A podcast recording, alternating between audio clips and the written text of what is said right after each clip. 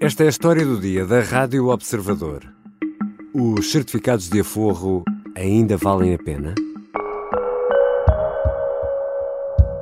É um quadro de gestão planeada da dívida pública e, portanto, nós entendemos que é uma adaptação da remuneração. Se compararmos com outras ofertas no mercado, vamos chegar à conclusão que é um produto bom, é um produto atrativo, é um produto competitivo. Nós queremos que as pessoas continuem a poupar e a socorrer-se, digamos que, daquilo que são os produtos do, que o Estado oferece. Portanto, não há aqui nenhuma forma de proteger a banca? Não é o governo a dar a mão à banca? Não há nenhuma proteção nesse Nem sentido. houve nenhuma pressão por parte da banca? Não houve nenhuma pressão, existe zero de cedência. João Nuno Mendes é o secretário de Estado das Finanças e, num sábado à tarde, teve de vir dar explicações sobre a opção do governo em relação aos certificados de aforro.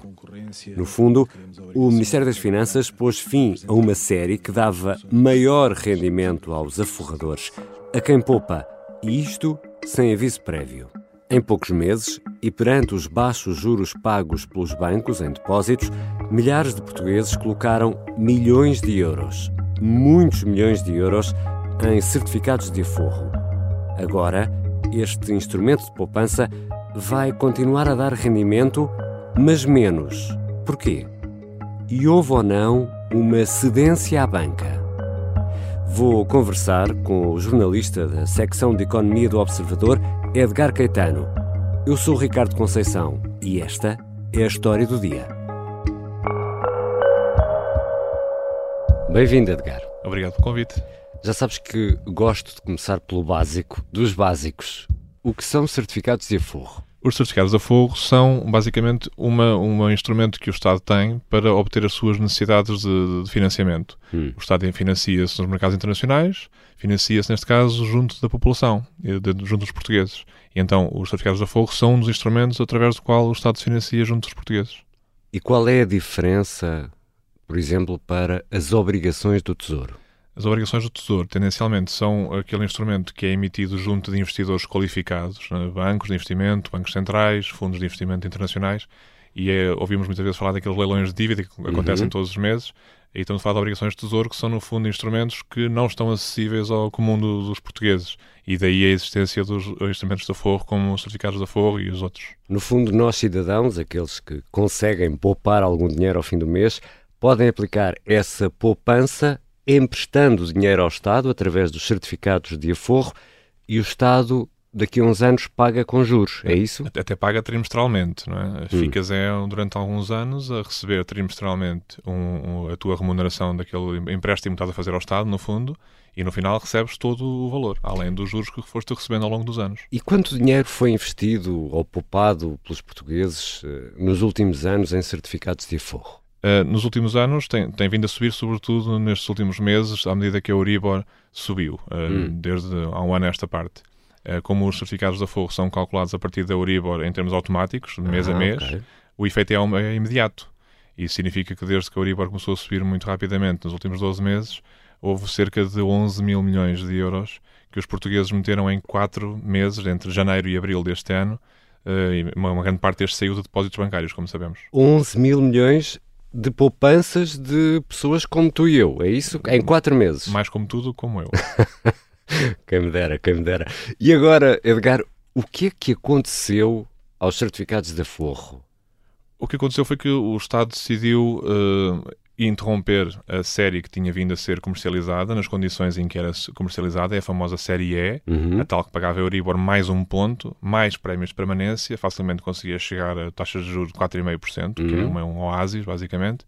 O que aconteceu foi que eles interromperam, de um momento para o outro, na sexta-feira passada, essa subscrição e lançaram, a partir do, desta segunda-feira, uh, uma nova série, que é a série F, que tem condições menos generosas e daí a polémica. Esta série que foi agora lançada já rende menos a quem subscrever esta poupança, é isso? Claramente, e o próprio governo assume isso. Aliás, a, explicação, uma parte da explicação para, para, fazer isto que foi feito é precisamente gerir um bocadinho aqui melhor o, o financiamento do Estado, porque hum. o Estado se financia de forma mais barata.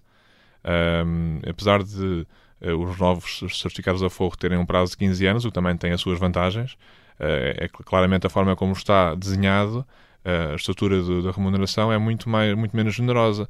Perde-se aquele ponto percentual acima da Euribor que existia na outra série, é uhum. é limitada a 2,5% fora uh, prémios de permanência, mas é limitada a 2,5 quando é, a série anterior era a 3,5. Uhum. Portanto, claramente a matemática diz que estes são menos generosos. Mas o Estado continua a endividar-se ou não? Lá fora, uh, continua a pedir dinheiro emprestado.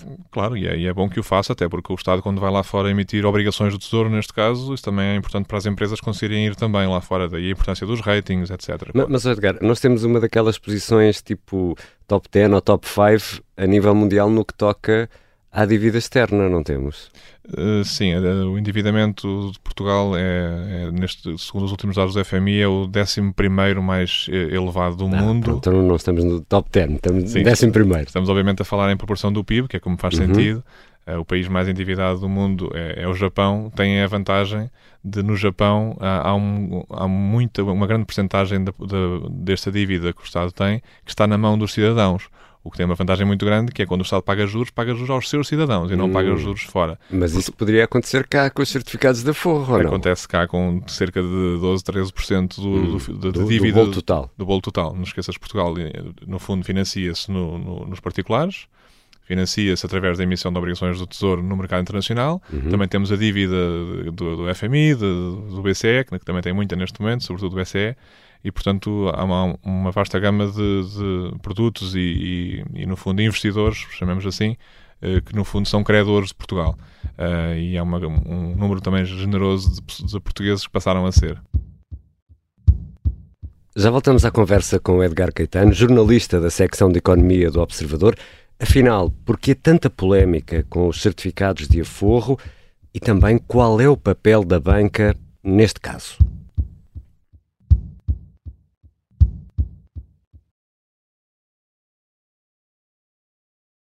Regressamos à conversa com Edgar Caetano, jornalista da secção de Economia do Observador, que acompanha de perto o mercado de dívida e já escreveu muito sobre banca e taxas de juro e já tive também aqui a oportunidade de conversar com ele muitas vezes na história do dia, nomeadamente sobre taxas de juro.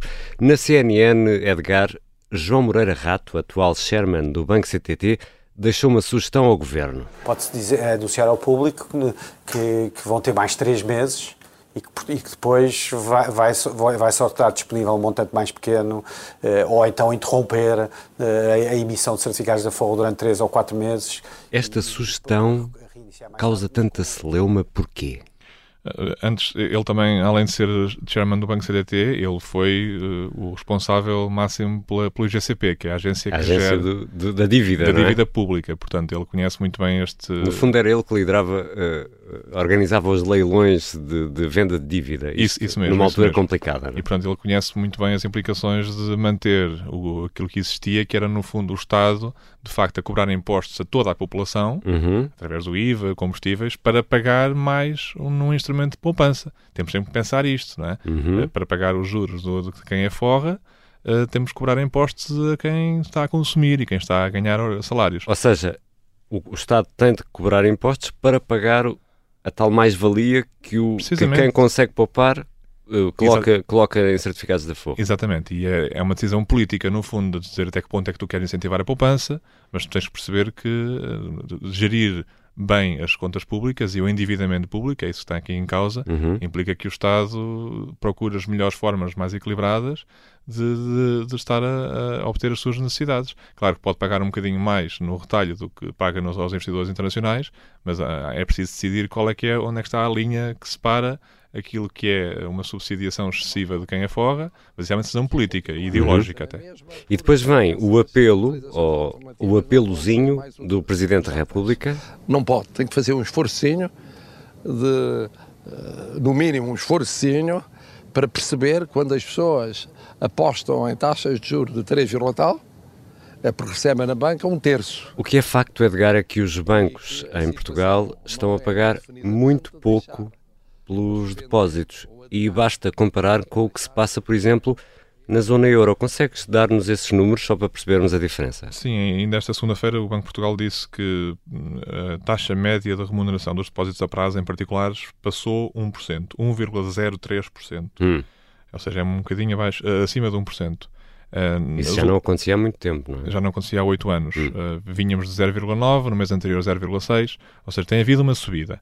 Uh, no, na zona euro, os últimos dados que existem apontam para que a taxa média é, é, é um bocadinho acima de 2%, 2,1%. É o dobro. É o dobro. Também temos é que ter em conta que os depósitos são oferta e procura, não é? Se calhar o português, como gosta tanto de depósitos, os bancos não precisam de remunerar tanto. E depois também temos que pensar que o país que paga mais, cujos bancos pagam mais por depósitos, é, por exemplo, França. França tem grandes bancos que estão presentes em geografias muito diversificadas, ao contrário uhum. dos nossos, eh, e que, portanto, estão presentes em, em, em, África, como também alguns bancos portugueses estão, mas estão presentes em países uh, na zona da América Latina e, portanto, estão muito habituados a pagar mais pelos depósitos que é para poderem conceder crédito mais caro. Mas, Edgar, desculpa interromper-te, mas se os certificados de aforro estavam a dar mais do que os bancos e a levar as pessoas para, essa, para esse mecanismo de poupança, agora com essa diminuição de rendimento por parte dos certificados de, de aforro, isto não dá razão àqueles que estão a dizer que o governo está a fazer o jogo da banca, que está a tentar atrair mais pessoas para a banca? Eu tenho uh, dificuldade em perceber esse argumento, sinceramente, porque, quer dizer, de facto, uh, o, o, facto dos certificados antigos estarem a render tão mais do que os depósitos hum. era um grande incentivo para que os bancos aumentassem a remuneração dos depósitos. Para competir. Para competir. Uh, mas, quer dizer, estes novos certificados a forro também pagam bastante mais do que, do que os, os, depósitos bancários. E não te esqueças que a lei prevê, vamos ver se vai acontecer, a lei prevê que os próprios bancos uh, fiquem, no fundo, pressionados a que também comercializem estes produtos. Uhum. E, portanto, sinceramente, uh, sabendo a importância daquele fator da inércia, para um banco é mais concorrencial estar a comercializar na sua oferta depósitos a 1% ou a 1,5% e ao mesmo tempo estar a comercializar uh, certificados a forro com 2,5%, uhum. com prémios permanência em cima disso. E tem uma comissão desse, Sim, desse negócio? E, a pessoa, e o cliente facilmente subscreve um depósito ou um certificado. Uhum. Sinceramente, eu acho que os bancos não têm razões nenhumas para estar a celebrar neste momento, por causa, por causa, por causa desse efeito, porque as pessoas, se quiserem fazer certificados a forro, têm que abrir uma conta no CTT, têm que, têm que fazer uma série de um processo uhum. burocrático, sabemos que as pessoas são muito avessas a isso, não é?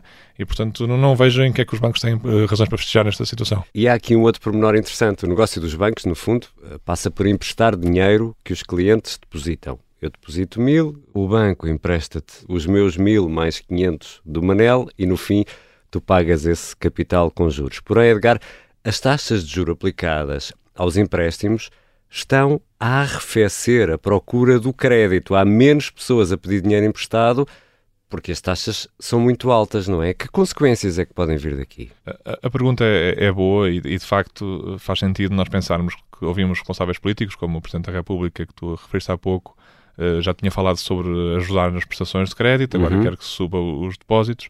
E o que nós estamos a esquecer é que os dados que o Banco de Portugal ainda, ainda na, na segunda-feira divulgou mostram que a atividade de crédito está a cair em flecha. Hum. E, portanto, nós estamos a falar sobre aumentar a remuneração de depósitos, Estamos a falar sobre uh, baixar uh, as prestações que as pessoas pagam contratualmente aos seus uhum. bancos e não é defender os bancos, mas os bancos estão a perder negócio todos os dias, não é? Estão a perder negócio porque o crédito está a baixar. E se assumindo, em termos simples, que os bancos precisam de depósitos para, para fazer crédito, uh, o, para mim o que, é, que é, o que é preocupante é que falamos sobre estas duas partes da equação, o peso das prestações de crédito e a remuneração dos depósitos, e não pensamos em que condições é que o sistema financeiro vai estar a, para pagar estes, hum. para, para, dar estas ajudas e pagar estes depósitos se não tiver negócio de crédito para, para fazer. E a Associação Portuguesa de Bancos já vem negar uh, qualquer exigência para arrefecer os certificados de aforro.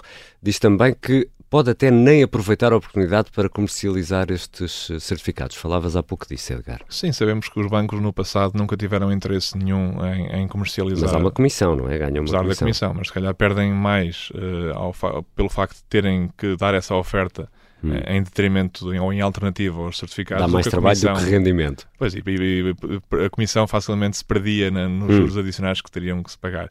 Sabemos isto, isto é um facto. Não, não, havia, não houve interesse nos últimos uh, anos para os bancos comercializarem. Uh, resta saber de quem é que é a iniciativa, porque os bancos também dizem que não foram contactados pelo governo para começar, começarem a, a comercializar. Uh, não sabemos bem quem é que tem que tomar esse, dar esse primeiro, primeiro passo. Mas o que falta ver é, então, se, se vamos ou não conseguir, daqui a alguns meses, daqui a algumas semanas, é cumprir aquilo que está previsto na lei, que é comprar um certificado de fogo no, ao balcão de um banco, é ou no home banking que nós usamos todos em casa, ou no telemóvel. Uh, eu, sinceramente, pela primeira reação dos bancos, não estou a ver que seja muito provável ou que esteja para breve. Edgar, e com toda esta polémica, uma família pode estar a perguntar se temos aqui mil euros no mielheiro ou dois mil, temos aqui uma, uma poupança que podemos aplicar a 10 ou, ou a 15 anos, pensar, se calhar, é quando os miúdos vão tirar a carta, ou vai ser preciso comprar um carro para um dos miúdos, ou vão para a faculdade. E as pessoas continuam, perante tudo isto, a fazer aqui uma grande pergunta. Eu não sei se tu tens resposta para esta pergunta: é ainda vale a pena aplicar dinheiro nos certificados de aforro? Ainda vale, o que é ilustrativo da, da, forma como de facto os depósitos bancários pagam muito pouco. Ninguém consegue prever como é que vai evoluir a Euribor uh, nos próximos anos uh, e isso é decisivo para, quanto é, para saber quanto é que vamos uh, uhum. receber. Não é impossível calcular porque não sabemos como é que vai estar a Euribor. Sabemos que perdeu o tal ponto percentual de, de bónus adicional, sabemos que passou a ter um limite de 2,5 que é que é mais baixo do que existia. Uhum. Sabemos que os prémios de permanência são menos generosos do que havia, mas ainda assim, no, no, no, contexto de quem alguém, de alguém que apenas quer investir em produtos sem risco, uh, acho que faz sentido ainda muito mais do que os depósitos. O que pode fazer sentido para, para tentar rentabilizar isso mais, se houver tempo, é incluir isto numa carteira diversificada com investimentos com algum, algum risco, em que se possa tentar aumentar um bocadinho a rentabilidade. Faz, não é uma coisa muito portuguesa, mas que é importante uh, sobretudo quando se pensa no longo prazo. Obrigado, Edgar. Obrigado, Ricardo. Edgar Caetano é jornalista da secção de Economia do Observador e acompanha de perto o mercado de dívida e também o andamento das taxas de juro. Esta foi a história do dia e para quem nos ouve na aplicação do Spotify, atenção, só funciona mesmo na aplicação do Spotify, deixamos aqui uma pergunta para resposta de sim ou não. Os certificados de aforro ainda são uma boa opção? O som que ouvimos no início deste episódio, do Secretário de Estado, foi registado pela SIC.